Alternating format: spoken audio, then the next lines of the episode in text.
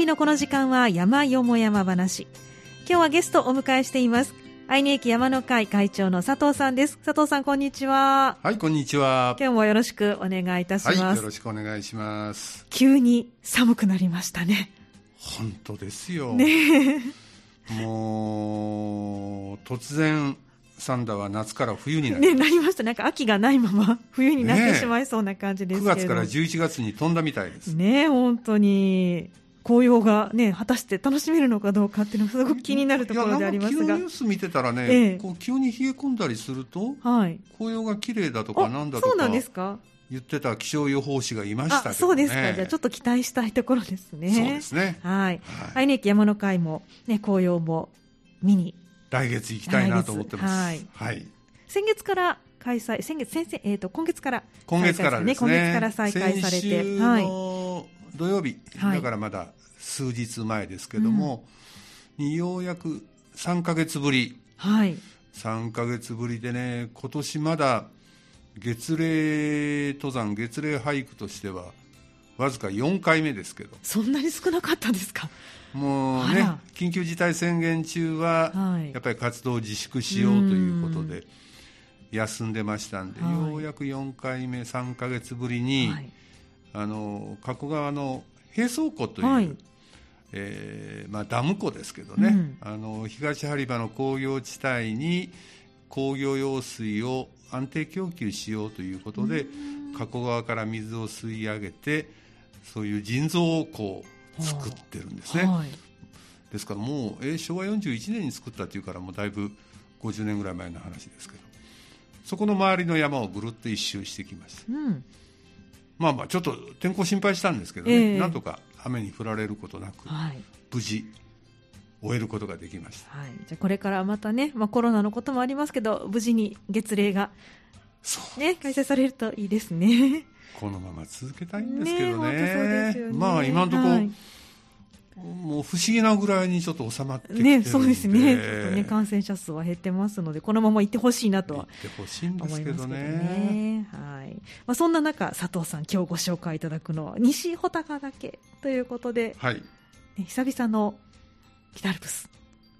ちょうどですね、はい、ちょうど1年ぶり1年ぶりですかね、去年、焼けだけご紹介いただきましたけれどもね、あの10月だったんで、はい、ちょうど1年ぶりですね。うん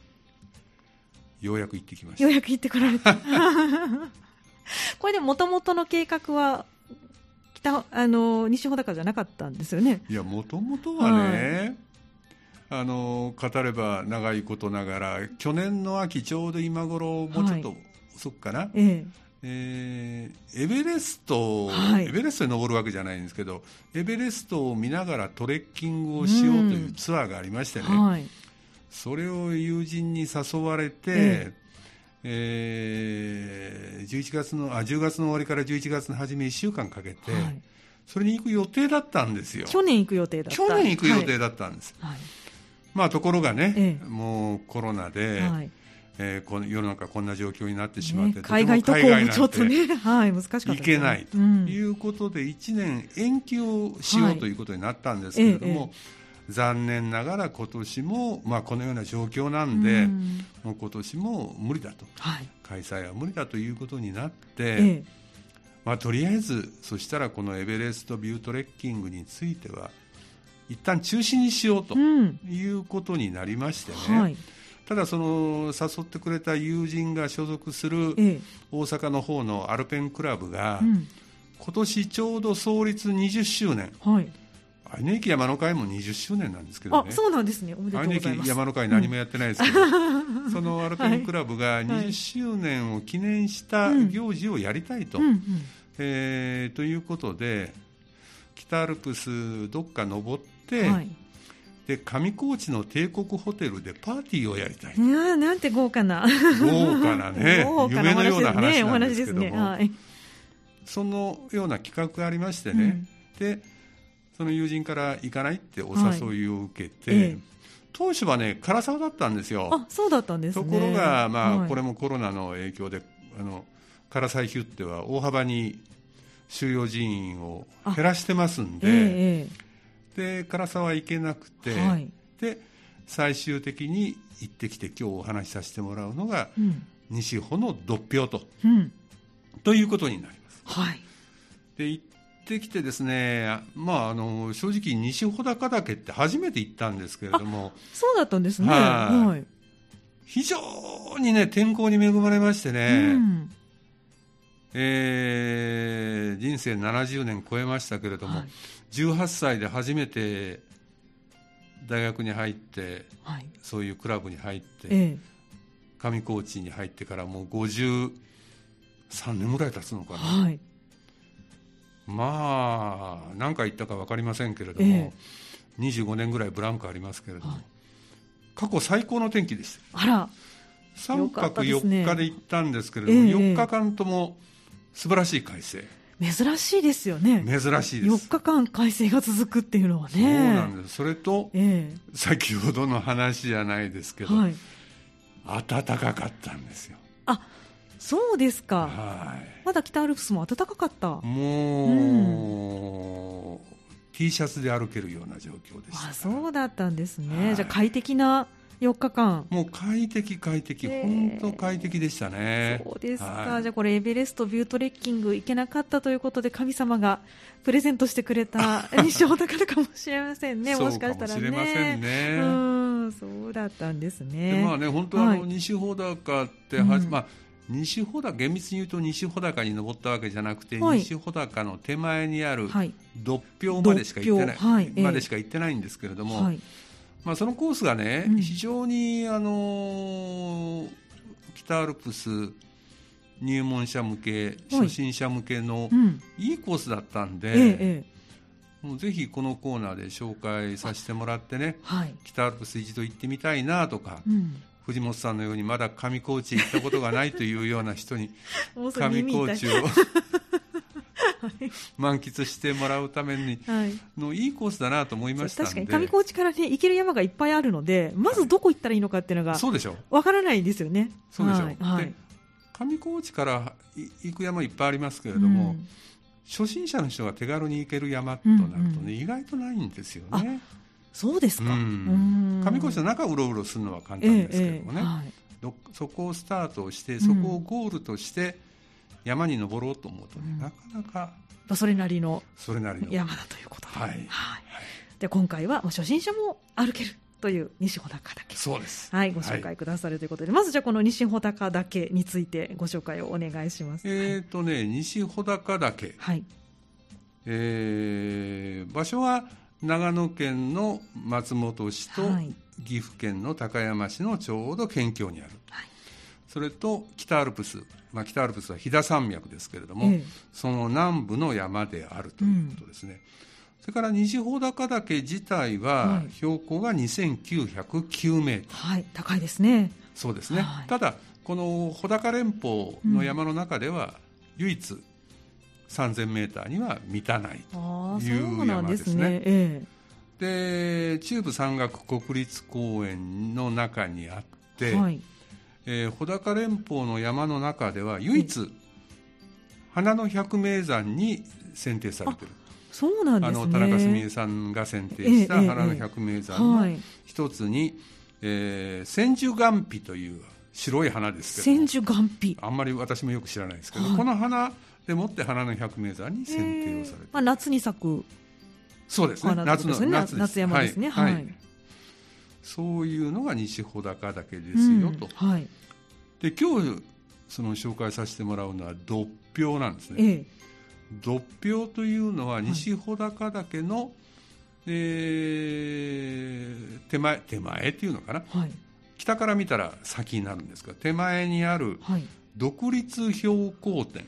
独立標高点これの略ってことですかね？独標独標ですね、はい、で西穂高岳の山頂から、うん、そのずっと鋭い岩場が続いてる、はあはあ、でそれがね11あるらしいんですよ。はあ、そんなにあるんですね。11登ったり降りたり登ったり降りたり、うんうん、11その顔料体が続いていてですね、はい、それの一番スタート部分にあるのがこの独立標高点の独標なんです。なるほど。はい、でこの先そこが1番目ですからあと10個、越えなきゃいけない。越えないといけない。結構ね。岩場を越えていく。そうなんです、はい、うん、で、えー、そこ自体の標高は、2701メーターです。うん、2701メーターですから、はい、まだ、えー、西方よりは200メーターぐらい低い場所にあるとい。うことです。はい、ですからね、あの槍穂槍ヶ岳穂高連峰というのは、ええ、北から言うと槍ヶ岳があって、はい、それから南に大場岳とか中岳とか南岳とかこう来て、うん、それから北穂があって、はい、唐沢岳があって、はい、奥穂と、はい、その奥穂で、はい、南東側と南西側に峰が分かれてる、うんうん、だから奥穂がちょうど中心になってるんですけれども、その南東側に連なる峰は前穂前穂高岳があって、明神岳、はい、で朝川に下る、はい、で今度南西側の方に行くとジャンダルムがあって、はい、西穂高岳があって、独、標があって、うん、それで去年紹介した焼け岳です。なるほど、まあ、ずっとつながってるんですね。そんな、そんな感じですね。はいはい、ですから奥穂高岳を中心に、ええ、北側と南東側と南西側にこう峰が分かれてる、はい、その南西側にあるのが虹穂高岳とい。うことになる、うん、ですから、えっ、ー、とね3年前にその上高地から、はい、えー、前穂高岳に登って奥穂に登って唐沢に降りたという、はい、ご紹介いただきましたねこれも。お話をさせていただきましたよね、はい。えーえー、それから去年、はい、ちょうど1年前に焼岳に登ったという紹介をさせてもらいましたけど、うんはい、ちょうど今日西穂紹介させてもらったら、はい、埋まると。なるほど。線を書けばつながるようになってるんですね。そうですねあの北側の槍ヶ岳は以前岸本さんが何回かやっておられましたが、はい、これで大体この槍ヶ岳穂高連峰の峰々は埋まるということになりますし、うん、その峰のえー、間に梓川が流れてるわけです、はい、上高地があって梓川が南北に流れてるわけですけど、うん、それに対峙するお向かい側にあるのが長ヶ岳であったり常年岳であったりする、なるほど、はい、このお話も、はい、2年前ぐらいそうですね。はいこれ山の会で行かれた、はい、そうです。ね、はい、山の会で行った、ええですね、はい、ですから大体埋まってきすごいですね。上高地からの山が、はい、佐藤さんはどんどん埋めていってるんですけど。あの、はい、藤本さんが一人でソロで登られた燕岳はもう少し来て、そうですね。はい。ということになります、まあ、そんな山です、うんうん。はい、でえー、っとねまあ西方まあその話は後からさせてもらうにして、はい、西方の独標というのは、ええ。これは藤本さん当然生まれてないから知らないと思うんですけど、はい、ちょうど私が高校生の時、ええ、1967年の8月に、はい、この独標付近でその日本国内過去最大の落雷遭難事故っていうのが起きてるんですよ。あそうなんですねであの松本深志高校のワンダーフォーゲル部っていうのが、えええー、奥方から西方で独標とこう縦走している途中にこの独標付近で落雷に遭いましてね、で11人の方がその落雷事故で亡くなっているという。あそうだったんですね。大きな、ね、事故があります、でそれで覚えてる。で今回あの、はい、独標までしか行ってませんけどその付近で、その慰霊碑を見ましてね、はい、ああそうかここかと思いましたね。あそうだったんです、ね、ですからある程度の年配の方は、うん、覚えてらっしゃる。記憶にあるんじゃないかなと。あそうだったんですね。あの本当ね御嶽山の地震、噴火もありましたしそうそうそうそう、えー、まあ、ありましたけれども、まあ、それに匹敵するというかそれに近いぐらいのなんかこう衝撃的な事故だったという記憶がありますけれども、まあ、そういう場所であった、はい。えだから本当落雷の恐ろしさみたいなものがね。そうですね。やっぱり山楽しいものではありますけれども自然を相手にしているということは忘れてはいけないですよね。はい、そうですね。はい。なるほど、はい、そういった場所、まあ、そういうとこです。あと、はい、これ前にも話したかどうかわかんないですけど、ええ、いつも言ってる名前の由来。はい。穂高。穂高。はい。穂高、穂高っていうのは、ええ、穂というのは先端を意味する。稲穂の穂で,、穂であったりね。はい美穂の松原とかね、はい、穂ええ、先端の意味をするのが穂だと、はい、高はやっぱり当然高いと、うん、でこの北アルプスにある高い山だと、はい、いうようなことで、うん、その穂高と。これはもう、なんか江戸時代の文献なんかが見ててもみんな穂高穂高岳とかで字は違いますけども、えー、書かれてるみたいですね。ですから確かにこの穂高の中の最高峰、奥穂高岳っていうのは、3190メーター、うん。はい、えー、日本では3番目、はい、富士山北岳に続くのが奥穂高、うん、まあ北最高峰、はい、まあ名前にふさわしいところであると、まあいうことだと思いますね。そのそびえ立つ穂高の山の中のこの一部を手軽に登ることができるということ。その中で、はい、その北穂だとか前穂だとか奥穂だとか西穂だとかっていうのは、はい、まあ、これはあの20世紀になってからここ重装された方が名付けられたみたいです。これはもう位置関係だけですから、はいまあ、そんなことのようですね。はい、わかりました、はい、そしてこの山の最大の魅力は何でしょうか？えー、っとね最大の魅力まずはさっきも言いましたけど、うん、もう非常に手軽に、はい。北アルプスの雰囲気を満喫できますよと、うん、ということですね。はい、あのー、まあ後から話しますけど新穂高ロープウェイっていうのが、はい、2000メーター超えるところまでロープウェイで登ってこれますんで、うんうん、まあそこから行く。それから上高地から登る、はい、まあ、いろんなルートがあるわけですけれども、ええ、非常に手軽に北アルプスの雰囲気を満喫できる、うん、ということが一番だと思います。はい、それから2番目には非常に素晴らしい眺望がいる、はい、まあ、今回特に天気に恵まれたんで、ええ、余計にそう思ったんですけれども、はい、あの西側には笠ヶ岳という、はい、北側には、えー、その穂高の峰々が見えるし、はいうん、その笠ヶ岳と穂高の北側の山々の間には、はい。黒部五郎岳とかすごろく岳とか、はい。うんうん、そういう北アルプスの峰々がこう見えますしですね、はい、東側にはちょうどそのあずさ川上高地を挟んで向かい側になる霞沢岳とかね、うん。はい、それから南側にはその焼岳が見えて、その焼岳の先にはこれも去年行きましたけど乗鞍岳が見える、はい、ということでね本当にもうこれこそ360度素晴らしい山々が見えますよと、これも独標から見える？えー、独標まで行かなくても、行かなくても見える、まあ、ある、はい、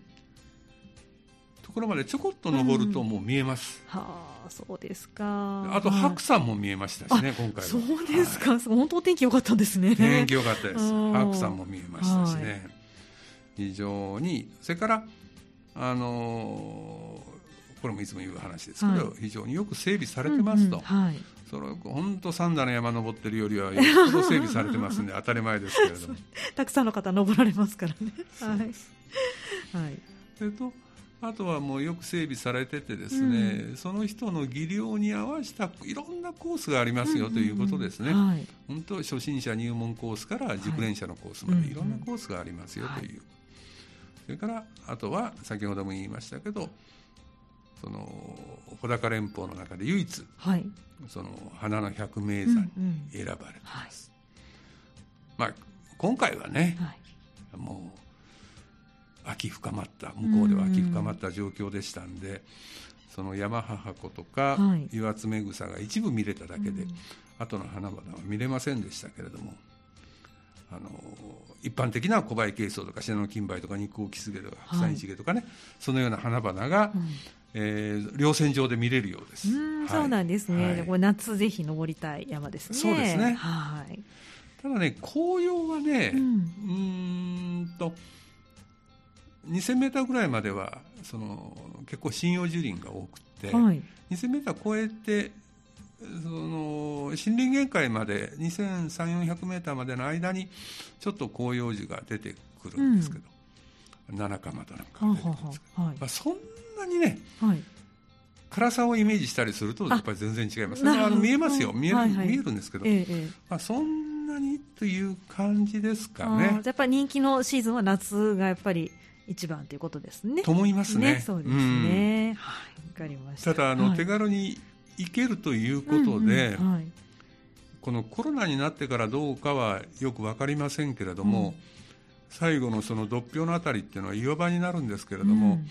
登る人降りる人でかなり渋滞するみたいですね。そうですか、はい、なるほどじゃちょっとそこは注意が必要ですね。人気の山だということですね。わかりました。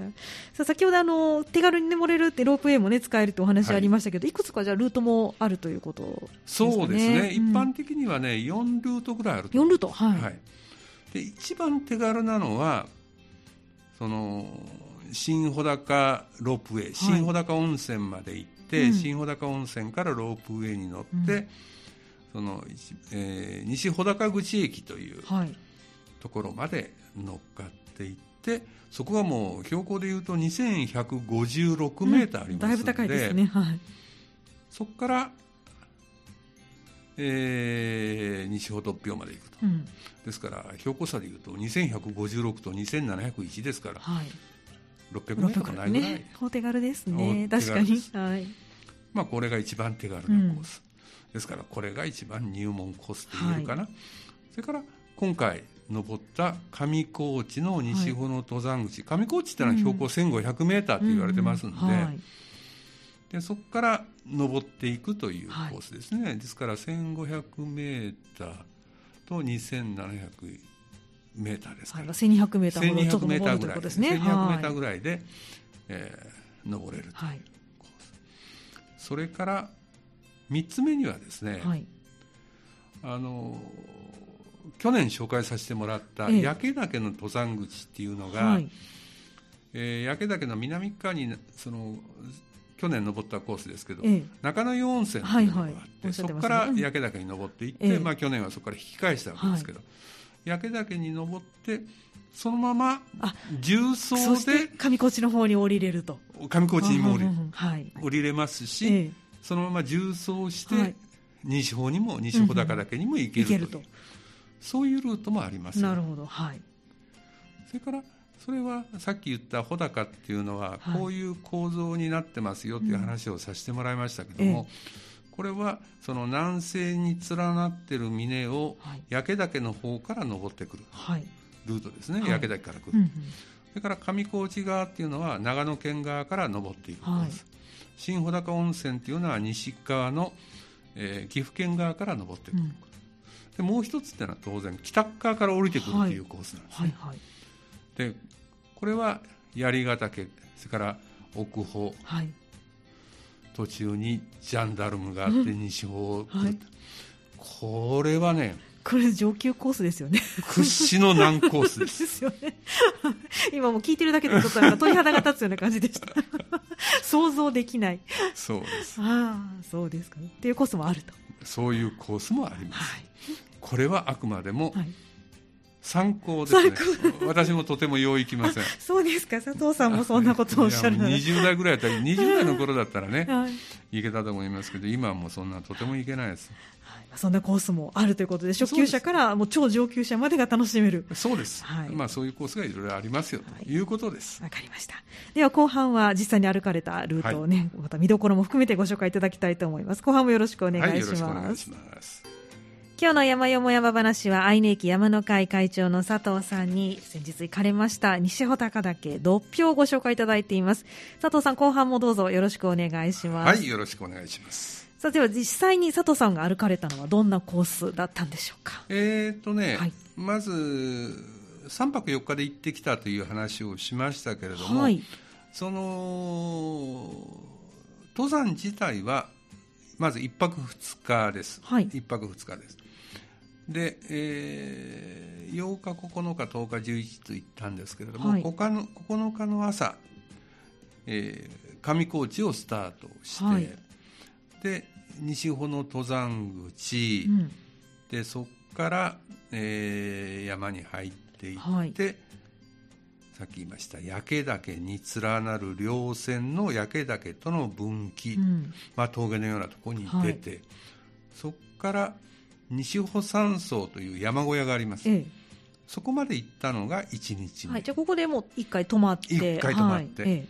で翌朝に今度はその稜線上を独標に向かって歩いていって、うん、独標まで行って、はい、独標からまた西穂山荘まで引き返して、うん、ピストンで引き返して引き返して、はい、今度は下山についてはその岐阜県側、はい、あのさっき言いました新穂高ロープウェイっていうのがあって、うんうん、そこは2156メーターまで登ってこれるんですよという話をしましたけれども、はい、その、えー、新穂高ロープウェイの終点というか西穂高口っていうところまで、うんえー、その西尾山荘から岐阜県側に下りました、うんはい、まあ、そんなコースです、はい、割とゆったりめ。ゆお非常にゆったりです、ね、ゆったりしてますよね、うん、ですからね、はい、2日かかって、ええ、歩いた距離は10キロ、はい。うん、ちょうど10キロぐらい、はい、で高低差で言ってもね、ええ、上りの累計高低差が1500メーターぐらい。2日で1500、2日、はい、そうそう、うん、2日で1500メーターぐらい。で下りで900メーターぐらい、うん。ですから、はい、頑張りゃね、はい、1日でいけます。いけそうですね。確かに、はい、1日でいけます、うん、それをそのまあ高齢の方とか、はい、初心者の方も結構多かったんで、うんうん。ええまあ、13名で行ったんですけどね、はい、2日かけてこのコースを行ってきました、はい、まさに本当にも初心者にぴったりのコース配分ということですね。ということです。はい、わかりました。はい、では1日目、まあ、あの山に入っての1日目から、はい、そうですね、はい、ご紹介いただきたいと思います、えーとね、上高地のまず西糸谷山荘というところに、うん、かっぱ橋渡ってちょこっと行ったところなんですけども、はい、まあ山小屋というよりも旅館みたいな感じだったんですけども、その西糸谷山荘をゆっくりですから、はい、朝8時にあ本当ゆっくり。スタートしましてね、え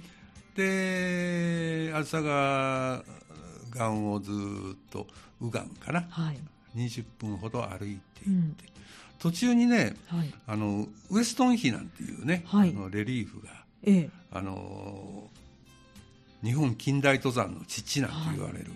イギリスの宣教師の方なんですけど明治時代に、あのその上高地の魅力っていうのを世界に発信したり、うんうん、それから楽しみとしての登山を日本に広めたという、うん、まあ功労者の方です、はい、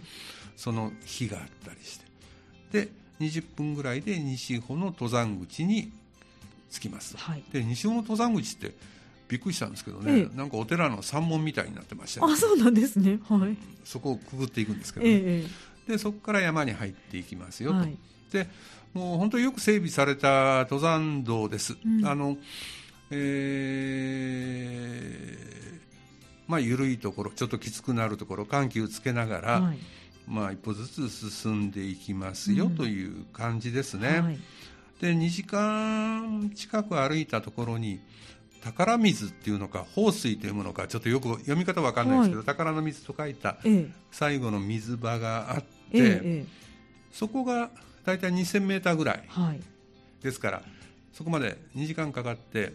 500メーターぐらい登るということですね。うん、でそこまでは、はい。その白びそだとかなんだとかっていうその針葉樹林が主体になってますんで、えええー、紅葉なんていうのは見れないしあんまり日も入ってこないような感じ、はい、で 2000m 超えてくるとあのダケカンバとか、はい、うん七かまどとか、うんうん、いろいろその広葉樹が増えてきたりして、はい、少しずつ紅葉がきれいになってきたり、うん、あの火が入ってくるんで高山植物なんかも結構生えてました、はいはい、ただ花はないんですけれども、えー、みんなそういう高山植物赤い実をつけてましたね。秋ですね。秋なん ですね、赤い実をつけて、うん、それぞれが何かという種類は私にはわからないんですけども、はい、まあそんなところでですね、えー、えー、その最後の水場から1時間半ぐらいで、はい、さっき言いました焼け岳に連なる稜線峠のところに着きますと、うん。はい、分岐に着くと。うん。でそのそこまで来るとね、ええ、もうあとあの今日のゴールその西穂山荘という山小屋までは、15分ぐらい。あすぐなんですね本当に。すぐです、はい、稜線着いたらすぐです、うん、えー、西尾山荘に着いたと、はい、でその西尾山荘というのは標高2385メーターですんで、うん、1500メーターの上高地から2385メーターですから、単純な高低差でいうと約900メーターくらい、はい、で時間でいうとですね上高地の旅館を出てから4時間、うんうん、登山口からは3時間40分ぐらい。で着きました、はい、着いたのがちょうど12時。お昼。8時に出て12時に到着、うん、ですから4時間ですね、ね、お昼に着きました、はい、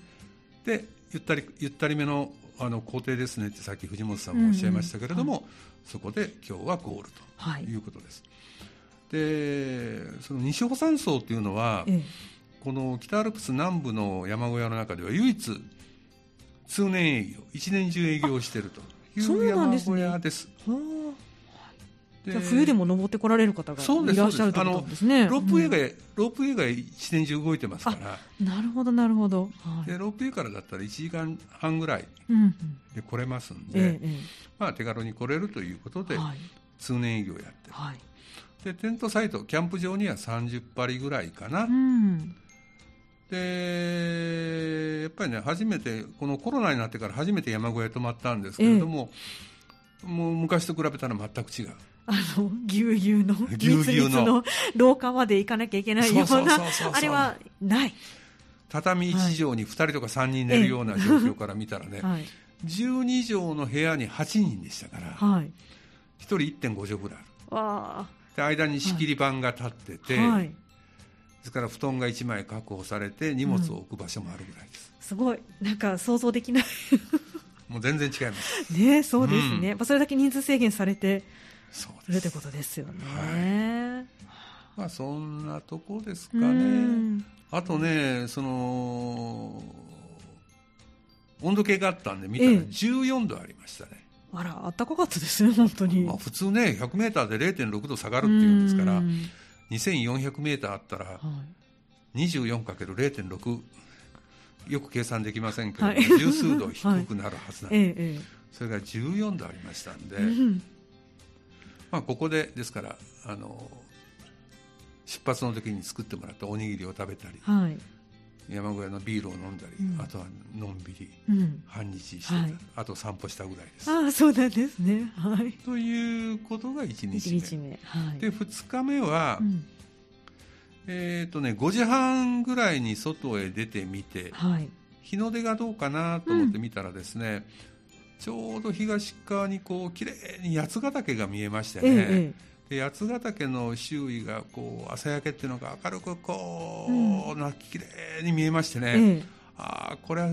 すごいいい天気だと、うん、ただ残念だったのはその日の日の出が5時50分ぐらいだったんですけれども、はい。え、日の出のちょうどお日さんが上がるところは、山陰に西穂山荘からは隠れてしまってそうだったんです、ね、そこ自体は見えない、あら残念。残念ながら、はい、ああそうだったんですね。残念ながらそれは見えなかった、はい、というところですかね、うん、で朝食をとってスタートをしたのが、日の出から1時間後の6時50分、はい、7時前ですね、はい、でそこから西穂の突飛を向かってスタートをします、うん、ということです、最初10分ぐらいはゴロゴロした岩場を割と急傾斜を登っていくとですね、でえー、ゆったりとした稜線に出ます、はい、その辺に出ると先ほど言いましたその素晴らしい眺望が広がってきます、はい、360度、うんはい、で30分ぐらい歩くとですね途中のピーク丸山という途中のピークに出ます、はい、2450メーターぐらいの山なんですけれども、ええ、そこの山頂に着くと、はい、でその辺りまで来るともうほとんどそれまではあの心理限界を超えて低木は少し残ってたんですけども、うん、そういう低木もなくなってきて、はい、もう灰末ぐらいが残るだけと、はい、でそこからはもうあとはあの緩やかな上りが続くんですけれども、ええ、灰末の中をずっと登山道が続いてまして、うん、で東西南北360度の素晴らしい眺望が開ける中を快適に登っていけると。いいですね。お天気もいいですしね。天気もいい最高ですね。この重走が非常に気持ちいい、うん、非常に気持ちいい重走路が続きます、はい、で、えーと、その丸山から1時間ぐらいその気持ちよいハイマツ帯の中の重走があってですね、はい、でそこからはね急峻な今度岩場に入ります。変わっていくんですね。はい。でね今回はもともと最初に言いましたけれども、エベレストのトレッキングに行く予定だったんで、はい、山岳ガイドさん、はい、一緒に行く予定してたんで、はあはあ、まあ、今回の山に山岳ガイドの人が必要かって別に必要じゃないんですけれども、はい、まあ、そういう経緯もあったんで、ええ、あのガイドさんが一緒に来てくれてたんです。あなるほど、えでそこから今度岩場に入るんで、うん、まず皆さん持ってるストックは邪魔だと。はい。いうことでまとめてその岩場にストックを置きました。戻ってくるということもあるんですね。そうですそうです、はいはい、ピストンですから、ええ、あその前に話をするともう、はい、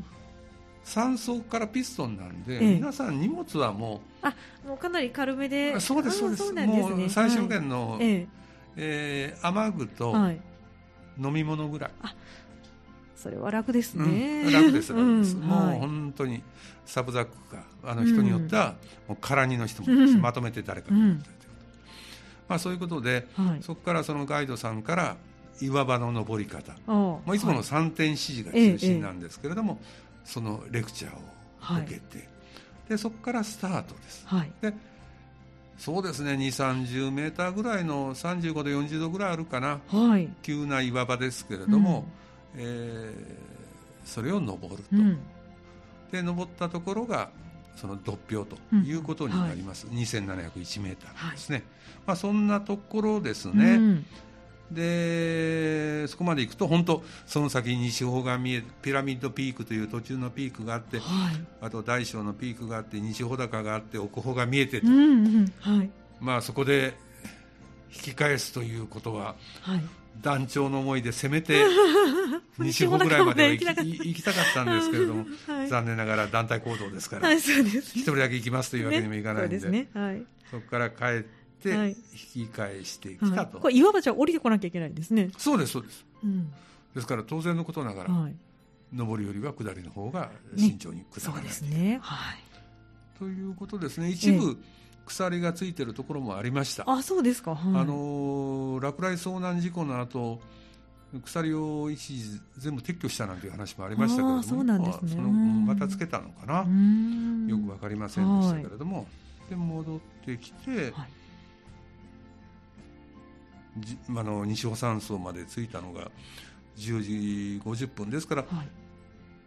独標まで上りが2時間50分ぐらいかかって、うんはい。下り2時間ぐらいかかって、はい、山頂での時間入れたら5時間ぐらいかかったのかな、はい、コスタイムもっと短いんですけどね、うん。まあ、ゆっくりゆったりと。はい、レクチャーもねありますし。そうです、はい、あの独標から西穂までっていうのもね、ええ、上りで1時間半下りで1時間ぐらい、合計2時間半ぐらいのコスタイムですね。ですから西穂まで行こうと思ったんですね、まあ、そんなことで西穂山荘に戻って、はい。あのー、ホームページなんか見てもらったらです西穂ラーメンっていうのが有名なんで、あそうなんですね。味噌と醤油。へえ。その西穂ラーメンをお昼いただいて、はい、美味しかったですか？ちょっとね茹ですぎなんですよ、皆さんうまいうまいって言ったけどちょっとこれ伸びてんじゃないのと思いました そうでしたか。はい。で、えー、そこから1時間ちょっとかかって、はい。その西川新穂高のロープウェイの方に下ってですね、うん。はい、でそこからロープウェイで